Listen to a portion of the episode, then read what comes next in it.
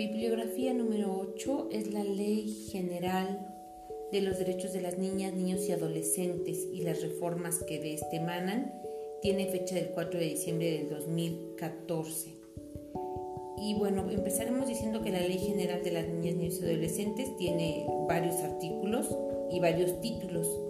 Y el primero habla de las disposiciones generales, es decir, de cómo se aplica a todos los niños y niñas y adolescentes que están en el territorio nacional, cuál es el objeto de esta situación, eh, de qué se encarga esta, esta ley de alguna manera y cómo las, eh, la federación, las entidades, los municipios y todas las demarcaciones tienen la obligación de hacer cumplir esta situación. Eh, me gusta la parte, no es que me guste, pero pertenece al artículo 4, por ejemplo, para los efectos de esta ley, ¿qué se entenderá por cada uno de los elementos que aquí eh, están? Y va describiendo de manera muy puntual a qué se refiere, por ejemplo, los tipos de familia, la igualdad, el órgano jurídico, etcétera. O sea, toda una descripción de los elementos que funcionan. El artículo 5 nos dice que son niñas, niños, los menores, son niñas y niños los menores de 12 años y adolescentes las personas de entre 12 años cumplidos y menos de 18 años de edad.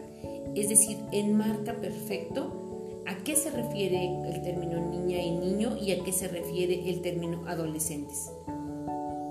Para que tengamos eh, esta situación más clara y sepamos entonces en qué momento se presume que se trata de un niño, de una niña o de un adolescente.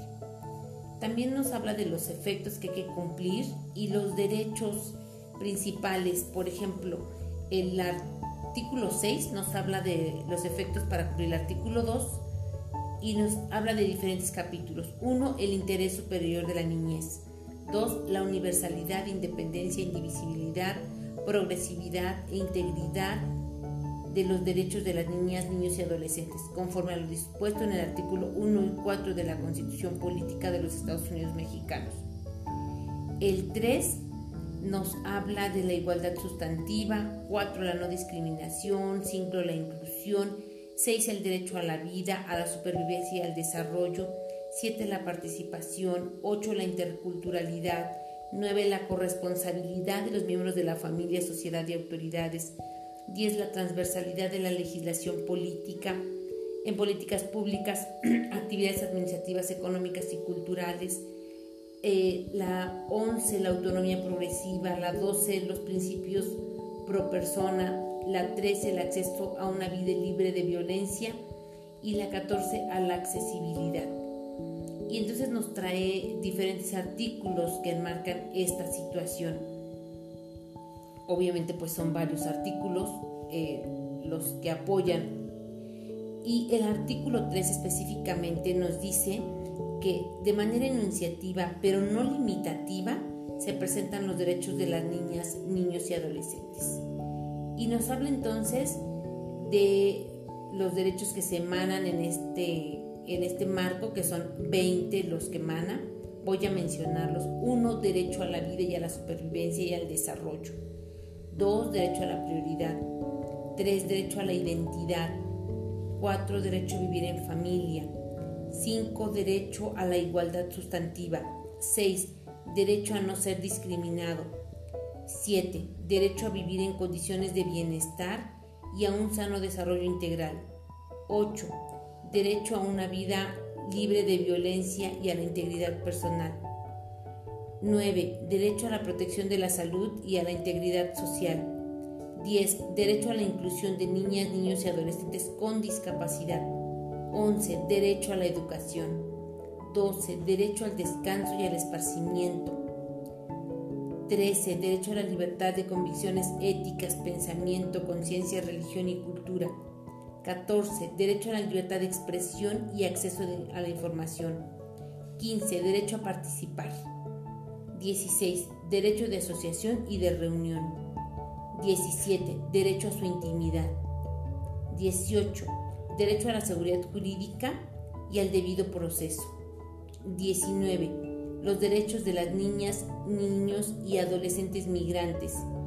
Y 20, derecho al acceso a las tecnologías de la información y comunicación, así como a los servicios de radiodifusión y telecomunicación, incluidos los de banda ancha e Internet, en términos de lo previsto en la Ley Federal de Telecomunicaciones y Radiodifusiones.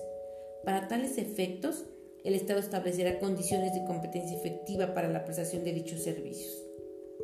Y nos describe a través de los capítulos todos eh, y cada uno de estos derechos que nos va mencionando eh, o que mencionamos anteriormente, los va desglosando cómo es que se van a ejecutar para efectos de que el niño, la niña o el adolescente eh, tengan una calidad de vida relativa a lo que marca nuestra constitución política de los Estados Unidos mexicanos.